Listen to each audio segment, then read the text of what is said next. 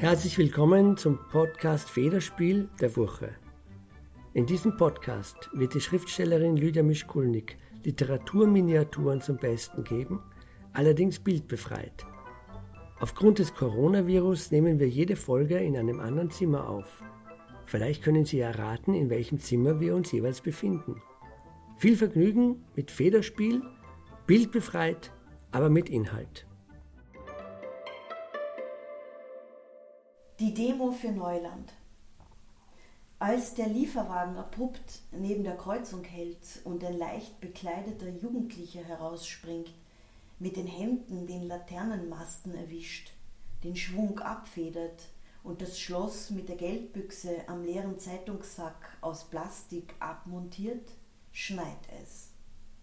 Du gehst die Auslagen entlang und bist etwa gleich schnell bei der nächsten Kreuzung angelangt, wo der Lieferwagen schon wieder mit hohem Tempo um die Ecke rast und der Jugendliche vor deiner Nase aus dem Laderaum des Lieferwagens hetzt, um den nächsten Zeitungsständer abzumontieren. Du selber hältst inne vor dem Zebrastreifen. Was für eine Kulturleistung dieser Schutzweg bedeutet. Sofort entwickelt sich dein Inselbewusstsein, als wäre deine Sicherheit gewährt.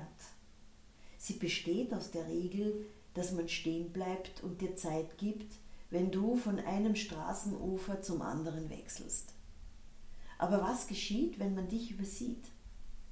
Du bist zwar ein Niemand, doch aus Fleisch und Blut.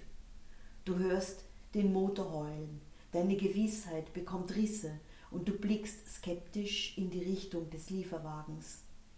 Der Fahrer trägt einen Turban.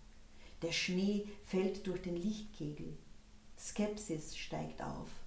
Wo hat der Zeitungslieferant das Autofahren gelernt? Nimm dich in Acht und den Augenkontakt auf. Solltest du dich schämen für deinen Verdacht, keine Bange. Das ist normal, denn du kennst Trunkenbolde am Steuer und kannst daher allgemein auf Verantwortungslosigkeit schließen.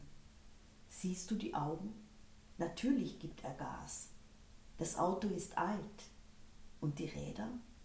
Auf der Straße liegt schon weihnachtlich der Schnee. Der nächste Zeitungsständer ist zum Greifen nah. Der Blick ist darauf fixiert. Winke um Aufmerksamkeit oder trete zurück. Der Schutz des Schwächeren hat Vorrang vor jedem Akkord. Aber wenn du dir überlegst, was der Lohn dieser Zeitungsmänner ist? Du spürst die Zweifel über Normalität. Jetzt betrittst du Neuland. Lydia Mischkulnik lasse Federspiel aus der Furche Nummer 5152 aus dem Jahr 2018. Redaktion Brigitte Schwenz-Harrand, Moderation Markus Kupferblum, Schnitt Margit Körbel, Musik von Kai Engel.